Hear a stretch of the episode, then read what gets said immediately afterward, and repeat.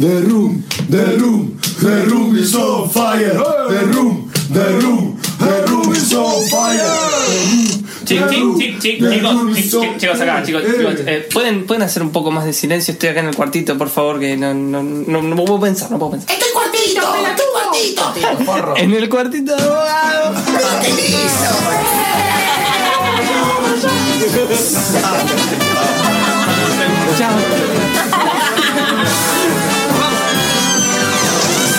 The Little Room of Bogado. Estas cosas suceden en las noches de Chacarita.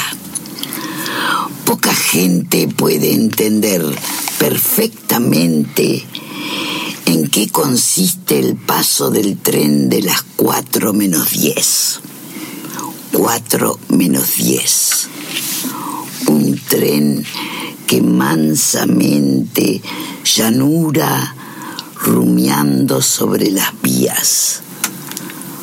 Un tren romántico debería llevar rosas. El mismo tren que pasa por las vías al lado de casa, algunas noches desvía y entra en la cocina y mi padre se baja, se sienta a la mesa me deja este riel en medio del pecho.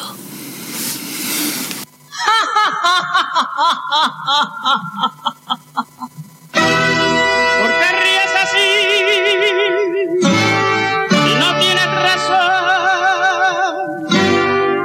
para amargar mi corazón. Tú sabes que te quiero. Sí, claro, son las 13.06 en una ciudad que apenas se anima a llamarse Panderoids, pero hoy se llama Buenos Aires porque nos acompaña una voz, la voz, eh, la poesía, el ritmo, la sustancia de la querida Margarita Roncarolo que se animó a venir al cuartito de abogado. ¿Cómo estás, Margarita? Gracias, gracias, gracias. Muy bien, muy bien. No todo bien. No todo bien, no digamos boludeces. No digamos boludeces. Algunas cosas bien, como por ejemplo estar esta mañana acá. Es- eso está bien. Eso está bien, eso es parte del bien. Es parte del bien. El mundo se divide en dos. De un lado está el bien, del otro el mal. Sí. Del mal, todo lo demás. Hay que ir recortando. Tal cual. Bueno, te, te invité ya, Margarita vino por primera vez al tercer jueves, el ciclo de poesía que, que organizo la semana pasada, y me sorprendió muchísimo porque nunca la había visto leer en vivo. Siempre fuiste como una especie de, bueno, como nos conocíamos, como confesamos conocernos en esas circunstancias, muy por redes o contactos, de, ah, me hablaron de vos, bueno, y así, bla, bla, bla. Y dije, qué, qué loco fue escucharte por primera vez en el ciclo, estamos todos encantados con eso, y nada, quería invitarte acá en el cuartito de abogado como para refrendar aquello que ya dijimos que estuvo buenísimo lo que hiciste. Bueno, gracias, gracias. Eh, Margarita, ¿cómo llegaste vos a la poesía? Eh, yo primero escribía cuentos, hace mil años. Iba al taller de Liliana Jeque y Abelardo Castillo. Y mm, para ellos, bueno, Abelardo murió, entonces, este, re bien, porque murió pensando que yo era cuentista. Se llevó el- a la tumba, el cuento a la tumba. Y este, porque hace un tiempo, después de muchísimos años de no verla, me la encontré Liliana en la calle y le digo, estoy escribiendo poesía. Y vi su cara de desagrado y de sorpresa, como diciendo, no, no me podés traicionar de esta manera. No sé, porque yo empecé, yo empecé escribiendo cuentos. Y en un momento, súbitamente, empecé a escribir poesía. Y hay montones de hipótesis, ¿no? Que no, no creo que ninguna sea válida o todas son válidas, que dicen que uno escribe poesía cuando está muy apurado y no tiene tiempo para desarrollar, porque viste que es todo así como cortito y para abajo. Sí. Y, pero yo creo que lo pensé seriamente esto, después de, de considerar que realmente la vida me iba apurando y no tenía tiempo para eso. Y creo que tiene que ver con, esta es mi hipótesis, chicos, por favor, eh, con la mirada que, se está, que uno puede poner en un momento determinado de la vida sobre el mundo. Eh, yo no tengo, yo no veo todo, nunca. En la puta vida vi el todo. Sí, cualquiera que vaya a mi casa lo entiende en dos segundos. Está lleno de cosas todas chiquititas que nada tiene que ver con, con nada. Yo miro un objeto y digo, ay, qué lindo ese objeto que queda ahí. Y no miro que alrededor no tiene un vacío, ni existencial, ni de ninguna manera. Este, yo miro el objeto ese solamente. O sea, no lo miro en relación con se comprende. Y este y para mí algo parecido me pasa en la vinculación entre el cuento y la poesía. Porque para poder escribir cuento o una novela no hablemos no en este momento yo tendría que tener una visión como de alguna manera lineal del tiempo. Y no tengo una visión ni, ni lineal ni del tiempo ni del espacio yo veo un objeto, algo, un acontecimiento, algo que destella y hace que todo lo demás desaparezca. Y eso para mí es la poesía. Claro. Y eso es básicamente también lo que trabajas en tus talleres. Y sí. Mucha gente, bueno, una poeta que ha venido aquí, que es Malena Saito, que bueno, fue a tu taller y demás, y, nada, nos comentó, yo medio que te contacté por ella, que para ella fue muy importante haber ido a tu taller, y digo, me imagino también lo que es la experiencia de tener, después de incursionar por talleres de narrativa y demás, armar tu eh, taller de poesía. Sí, es raro. Yo trato de, de que el taller no sea exclusivamente de poesía, porque qué sé yo, cuando uno trabaja la imagen, cuando uno trabaja la metáfora, no son exclusivas, exclusivos de la poesía, ¿no es cierto? Este, pero claramente hay una tendencia hacia la poesía. Igual en los talleres cada uno produce dentro de su código. Claro. Hay gente que, inclusive hay gente que ahora estoy desde este año con una clínica, eh, aparte de, de, de, los talleres que ella venía haciendo. Y ahí hay gente que está escribiendo una novela, hay otros que escriben cuentos y hay otros que escriben poesía. Claro, sí. No es algo, viste, que esté como por fuera de la literatura. Obvio que tiene sus reglas y que tiene sus códigos, pero qué sé yo, no, no, no me parece que la metáfora, la imagen, la síntesis y montones de resonancias queden, sean privativas de un género, ¿viste? Margarita, sos, yo te veo y sos como una especie, vos hablabas del fragmento, de lo que destella y demás, vos misma destellas, digo, tenés una personalidad, eh, más allá de lo bueno que escribís y lo lindo que Soy un fragmento, sí. Sos un fragmento, sí, sí, sí, Sí, pero sí. se nota, digo, ese, está bueno, como digo, práctica vital, sos, pero Es sos también un fragmento, digo, esa capacidad de lo fragmentario que es siempre renovarse, ¿no? Sí. Porque está todo tan fragmentario que vas como acomodando, sumando una cosita más y sos otra cosa. Sí, eh, eh, digamos, habría como. eh, yo, yo tengo una noción de fragmento, que es la poesía, y que es- ahora vos lo pones este, en mí. Eh, pero, ojo, no nunca un fragmento que no construya sentido con el todo que este es un tema que estoy viendo que en este momento de la cultura es un tema como deficitario y que está instalado en el lugar de la falta, ¿no? Eh, en, una poesía es el fragmento, pero para que esa poesía tenga sentido debe ser trascendente y lo trascendente está en su vinculación con el todo y el todo es el contexto. Psicoanálisis.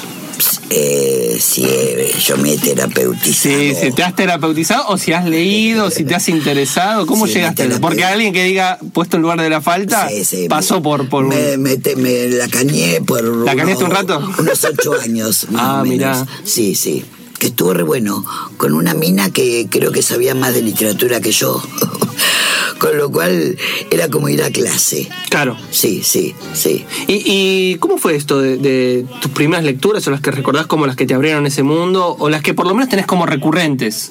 Viste que todos dicen, bueno, cada tanto vuelvo a leer esto Ya, porque me hace bien. No, me acuerdo que me decís, tu primer, porque ahora estoy leyendo un libro que es maravilloso, que es el de mm, Maestro de la Literatura, eh, de una mina que se llama Villanueva, creo, y que es un reportaje, eh, eh, un reportaje, no, es una serie de entrevistas a seis este, maestros de talleres. Y el primero es Abelardo Castillo, después está Liliana Hecker, Ward, Alicia Steinberg, eh, Lebrero, La Ay, seco. y una mina eh, que es maestra de cronistas, que es maravillosa y que ahora se me fue el nombre de la cabeza. Este, y ya me olvidé lo que me preguntaste, no me acuerdo. Lecturas recurrentes, Lectura. Ah, primera- bueno, entonces me acuerdo de Abel- yo no soy este Abelardo Castillo, en el sentido este que lo cuenta ahí mismo en el libro, por eso es re curioso eso. Que cuando alguien va a su taller, que a la primera entrevista, que dice, ah, bueno, quiero maestro, quiero estudiar, quería, bueno, pero para mí sigue estando vivo, quiero estudiar con usted, dice que él se daba vuelta, agarraba unas hojas que ya tenía impresas, que eran tres hojas, y le decía a la gente, ¿usted leyó todo esto? Bueno, nadie había leído las tres hojas, obviamente empezando Dostoyevsky, Tolstoy, todos los rusos. Bueno, le decía, vuelva cuando haya leído todo esto. Algo espantoso. Y este. Y, Oh, te vas así. No, no, terrible. Tristísimo. Tristísimo. Diciendo, bueno, tengo dos años de tarea. Y después en, en el libro ese eh, eh, cuenta que en ese momento eh, le estaba pidiendo a toda la gente que ingresara a su taller que tenía que tener leído Los Hermanos Karamazov. Y dice una cosa que es re interesante, que dice, si usted no tiene el tiempo interno espiritual para apropiarse, para meterse a los hermanos Karamazov en su cabeza, por ahora no venga al taller tenga ese tiempo y cuando vuelva hacemos todos los talleres literarios que quiera. Bueno, yo no soy Castillo, en ese sentido, este, que me, me, me- me parece eh, todo, es como de, de otro momento de la cultura, eh, al margen que él muere a los 82 años, ¿no es cierto? Y que era maravilloso y fascinante y uno se quedaba embobado escuchándolo. Este, porque por ejemplo, él habla del tema de la corrección, que eh, yo también hago muchísimo hincapié y me cuesta un montón que la gente corrija, pero no corrija de agarrar el texto. Bueno, ahora hay computadora. Pero no corregir una palabrita, reescribir un texto, Reescribir. Y Castillo habla de que él, él ha llegado a reescribir 17 veces un texto. Pensemos esto, es impensable en este momento de la cultura. Un tipo con una máquina de escribir, ¿no es cierto? Reescribiendo 17 veces un texto. No nos da la cabeza en este momento. Porque a lo sumo con la computadora vos corregís una palabra, un renglón, un fragmento, lo cambiás de lugar. No, pero reescribirlo sería atravesar el momento desde otro lugar. Volver, exactamente, volver a escribir todo. A tal punto que en algún momento dicen que él abandonaba, pero también por la cuestión física, de hoy, reescribir todo. Y que Silvia y Parreguirre eh, lo, lo salvaba de alguna manera diciendo, bueno, mira, yo te lo paso. Y que ella, ella era también, en cierto modo, la impulsora de volvamos a esto, volvamos a esto. Pero eh, con esto de la reescritura, eh, yo creo que en este momento, eh, habiendo aparecido Internet, es absolutamente imposible la mirada que ponía Castillo Claro. sobre la reescritura, porque está la inme- e- es otro tiempo interno, ¿no? Y además la inmediatez que te ofrece lo subís. Te, te hago una pregunta que me están haciendo acá por Instagram. Eh, Aldana Antoni, de, de la publicación Mi Gesto Punk, eh, dice: ¿Tiene un tarot ilustrado por ella? No es ilustrado por mí, sí, porque me, fascinan las ciertas prácticas oraculares que tienen que ver con la creación. Digamos, a mí lo que más me interesa, eh, más allá de la literatura, yo podría ser matemática, geografía, física, cualquier cosa. Me interesa todo lo que tenga que ver con estrategias para la creación. O sea, si vos te haces un pollo al horno que la rompe, sos un genio, igual que un tipo que escribe un- una buena poesía. En ese sentido, digo. Y entonces trabajo mucho justamente sobre esto, sobre los mecanismos creativos.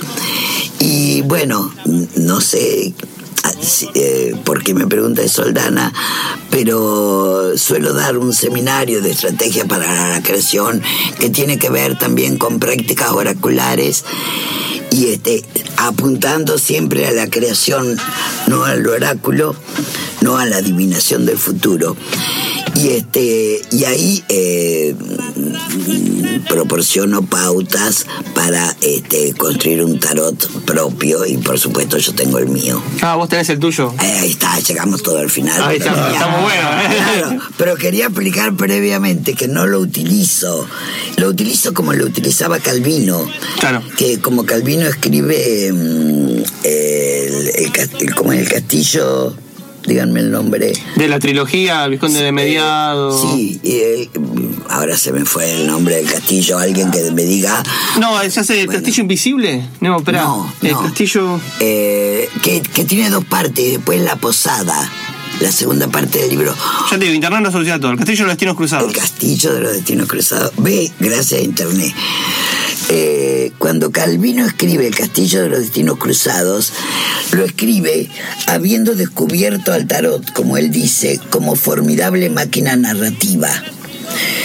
El tipo se había apasionado en ese momento con un maestro del tarot italiano que estaba en ese momento dando una serie de conferencias, pero no con el tarot como práctica oracular para adivinar el futuro, que obviamente que Castillo eh, sabe muy bien que no se puede adivinar el futuro de ninguna manera, sino que como máquina, o sea, como impulsor de la acción. Claro, sí, sí. Es maravilloso. Entonces, él escribe El Castillo de los Destinos Cruzados tirándose las cartas del tarot.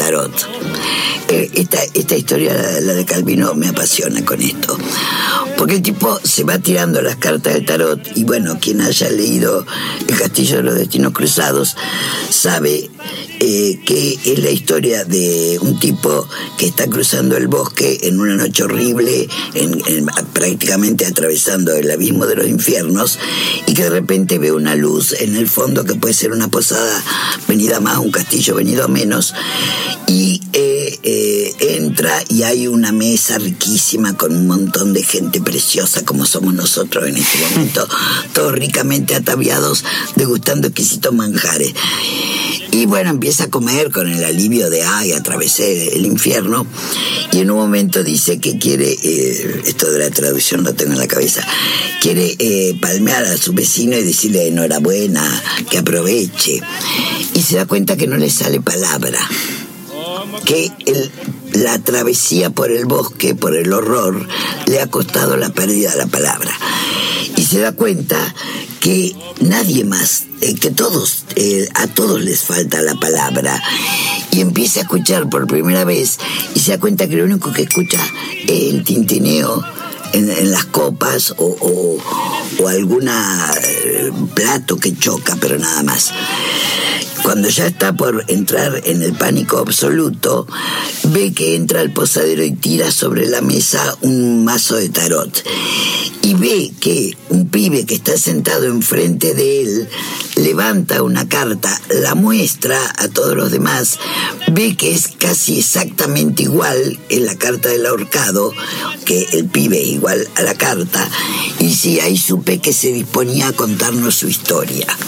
Y a partir de ahí viene la historia que Calvino desarrolla la historia. Ahora, la pregunta es cómo desarrolla la historia si el pibe no está hablando. Ahí Calvino nos cuenta lo que él piensa que, eh, Que está contando el otro sin hablar. el personaje. Bueno, esto que lo conté para ver cómo era la mecánica, Calvino va eh, avanzando en la acción y en el relato tirándose las cartas. De Claro. verdad. O sea, lo mismo que hacen los personajes lo está haciendo el autor en simultáneo. Bien. Termina de escribir eso, escribe las- la posada, que sé yo, la segunda parte. Y él quiere escribir, esto está magníficamente contado en el prólogo, en el epílogo.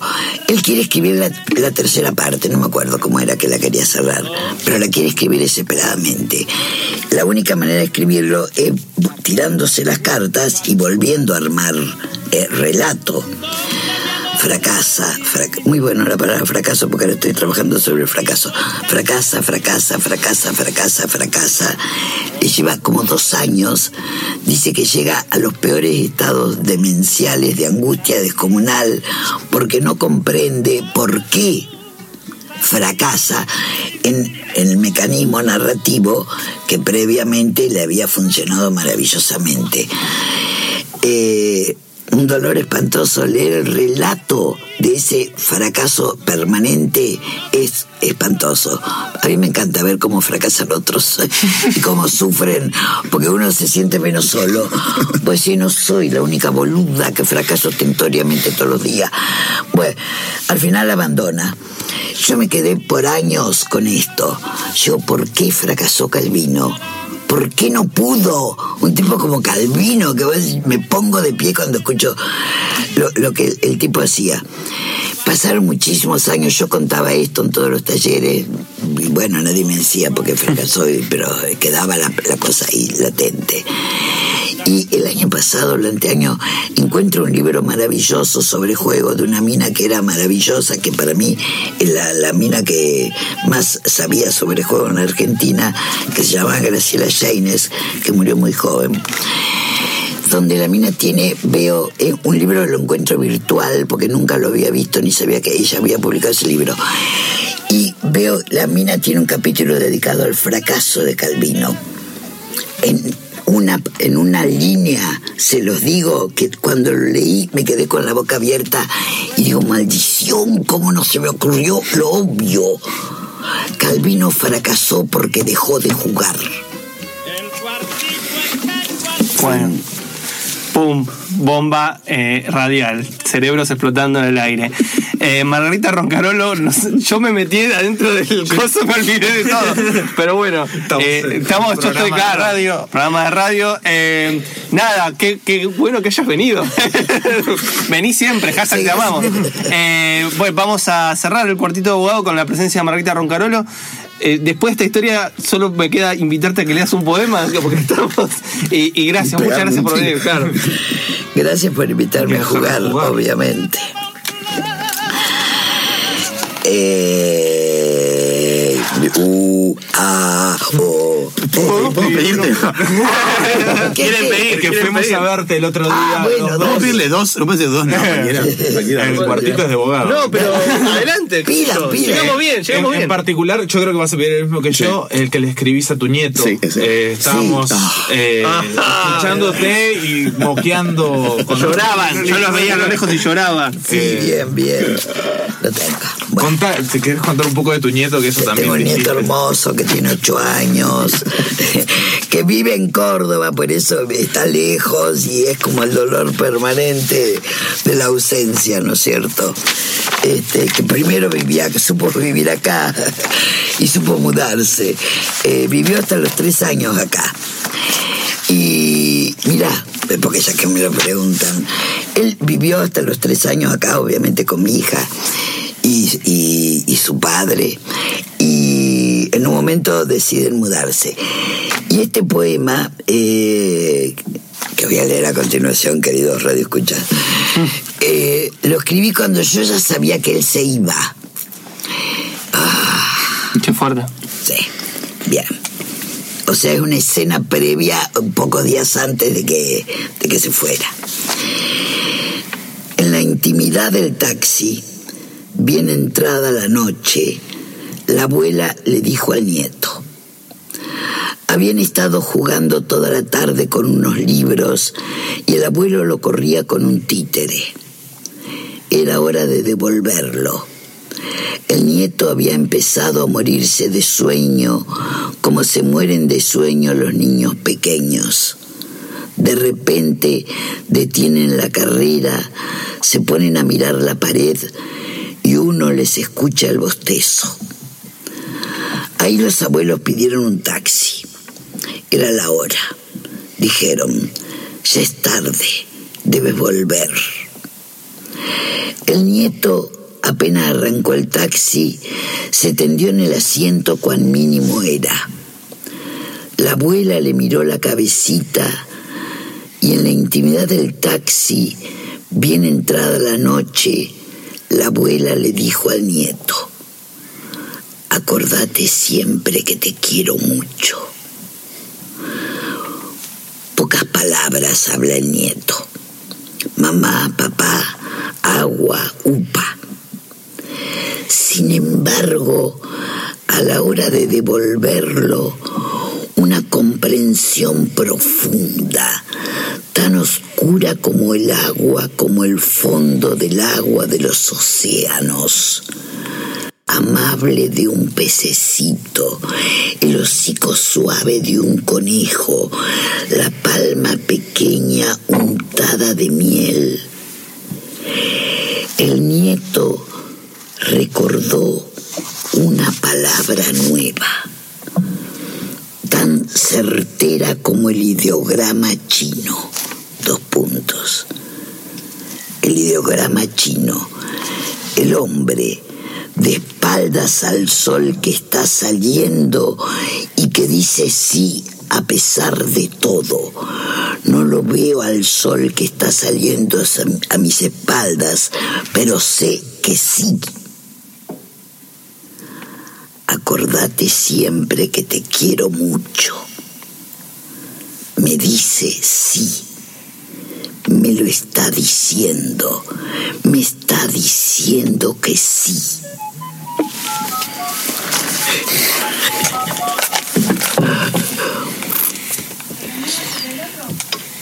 Va, otro leer. Está bien, dale, vamos. Todos necesitamos. Hasta un contundencia. Eh, bueno, eh, Bueno, pidan, pidan. nos pedimos, nos Uf. pedimos. Te, Eh, que publicaron el otro día hashtag llanto. acordar mucho a mi abuela no lo No, tranqui, tranqui, El de tranqui. Fluido Manchester, pues. Fluido, Ma- Fluido Fluido Manchester. Manchester. Ay, no lo traje, me parece. Bueno, el que quieras vos, Bueno, Margarita. vos Nos vamos con un último poema. nuevo, sí, Sí, yo quiero sí. escuchar uno nuevo que no haya Bueno, escuchado antes Sí, ese me gusta, pero no, no lo traje. Ah, no, no. Gracias. Ay, muy bien, Juan. Entró Juan solo Capo. para mostrar que conoce la obra de Margarita. Muy bien, Juan. No me acordaba. Bueno, Fredo Manchester, este, mm, eh, mucha gente debe conocer que es un producto que se sigue usando este, para limpiar, para limpiar espacios públicos generalmente. Bien. La angustia de no tener plata me impide comprarme algo, cualquier cosa, una chuchería para calmar la angustia de no tener plata. Me compraría, por ejemplo, esa lata de fluido Manchester, poderoso desinfectante. Alguien meó en el rincón del andén, decía mi padre. Échale un poco de fluido, decía mi madre. El olor del fluido Manchester, imposible describirlo en estado natural. Nadie ha olido el fluido Manchester en su máxima pureza la lata roja y triangular que mi padre guarda en el mostrador del ferrocarril, la mano de mi padre que sabe de memoria el cuerpo de la lata que se derrama sobre el andén y dibuja de memoria el cuerpo blando de mi padre, triangular, con un olor espeso a jazmines corrompidos. Fluido Manchester el desinfectante ideal para lavado de pisos, letrinas, mingitorios, resumideros, para uso en teatros, escuelas, fábricas y ferrocarriles, echar siempre el agua sobre el fluido y nunca el fluido sobre el agua. Fluido Manchester. ¿Qué carajo contienen los fenoles totales que cada vez que veo la lata veo a mi padre muerto, a escondidas de mi madre, veo a mi padre meando en el rincón del andén, echando siempre el agua sobre el fluido, nunca al revés? The Little Room of Bogado